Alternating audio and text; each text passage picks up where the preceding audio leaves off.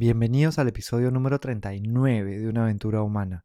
Hoy día vamos a hablar de sonreír, si es que puede contribuir con nuestra salud, ya sea de manera auténtica o forzada. Vamos a ver las diferencias y a conocer cosas muy interesantes. Si quieres compartir este episodio con alguien que creas que le pueda sumar, puedes copiar y pegar el enlace desde donde sea que lo estés escuchando.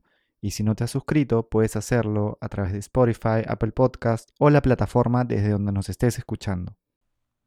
Bienvenidos a una aventura humana. Soy Juan Diego Calisto. En los últimos 20 años me he enfocado en contribuir para que las personas vivan con más bienestar y confianza. Una aventura es algo que está por suceder y que no sabemos cómo saldrá. En este podcast conversaremos con personas que viven conectadas con su propósito para inspirarnos de sus ideas, experiencias y hábitos. Cada uno de nosotros está en una aventura humana.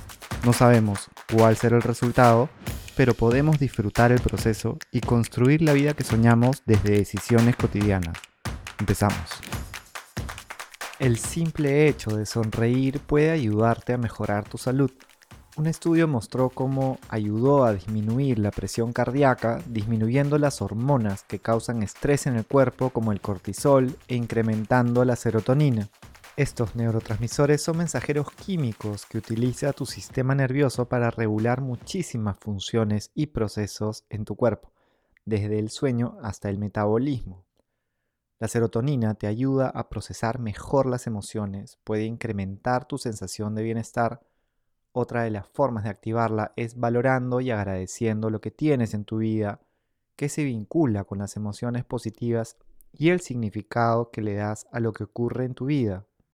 Hay un estudio muy interesante que muestra cómo incluso hacer la expresión facial de la sonrisa puede tener efectos positivos en tu salud, como mejorar tu frecuencia cardíaca. Entonces, puedes sonreír porque eso te va a ayudar a sentirte mejor, a mejorar tu sistema inmune y tu estado de ánimo en un corto y mediano plazo. No te estoy diciendo que finjas las risas, pero imagínate, si el simple hecho de hacer el gesto de una sonrisa ayuda cuánto te puede ayudar el tener momentos de risa auténtica que entre tantos beneficios puede reducir las probabilidades de enfermedades cardíacas. La risa ha mostrado beneficios fisiológicos, psicológicos, sociales, espirituales y de calidad de vida. La eficacia terapéutica de la risa se deriva principalmente de la risa espontánea, desencadenada por estímulos externos o emociones positivas y de la risa autoinducida, desencadenada por uno mismo a voluntad, ambas con o sin humor. El cerebro no puede distinguir entre estos tipos, por lo tanto se asume que se pueden lograr beneficios similares con uno u otro. Las risas que vienen de manera auténtica y que traen humor son poderosas. Inducir el disfrute a través del humor puede reducir temporalmente el nivel de estrés y promover ciertos aspectos del sistema inmune, haciendo potencialmente a las personas más resistentes a infecciones y enfermedades. Un proyecto apuntó a promover la creatividad en los adolescentes exponiéndolos a historias humorísticas.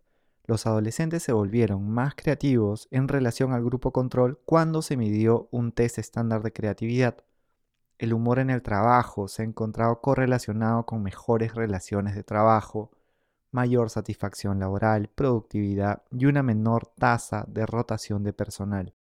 Y recuerda que el bienestar es una orquesta compuesta por diferentes músicos con diferentes instrumentos y la risa y el humor son uno de ellos. Si tú te ríes con frecuencia pero comes en general de manera no saludable y te estás quejando la mayoría del día, no duermes lo suficiente. Puedes revisar el episodio número 3 que justamente habla de las horas que se recomiendan para dormir. Si tú descuidas los diferentes componentes del bienestar, las estadísticas van a jugar en tu contra. Genera más momentos donde puedas reírte y disfrutar.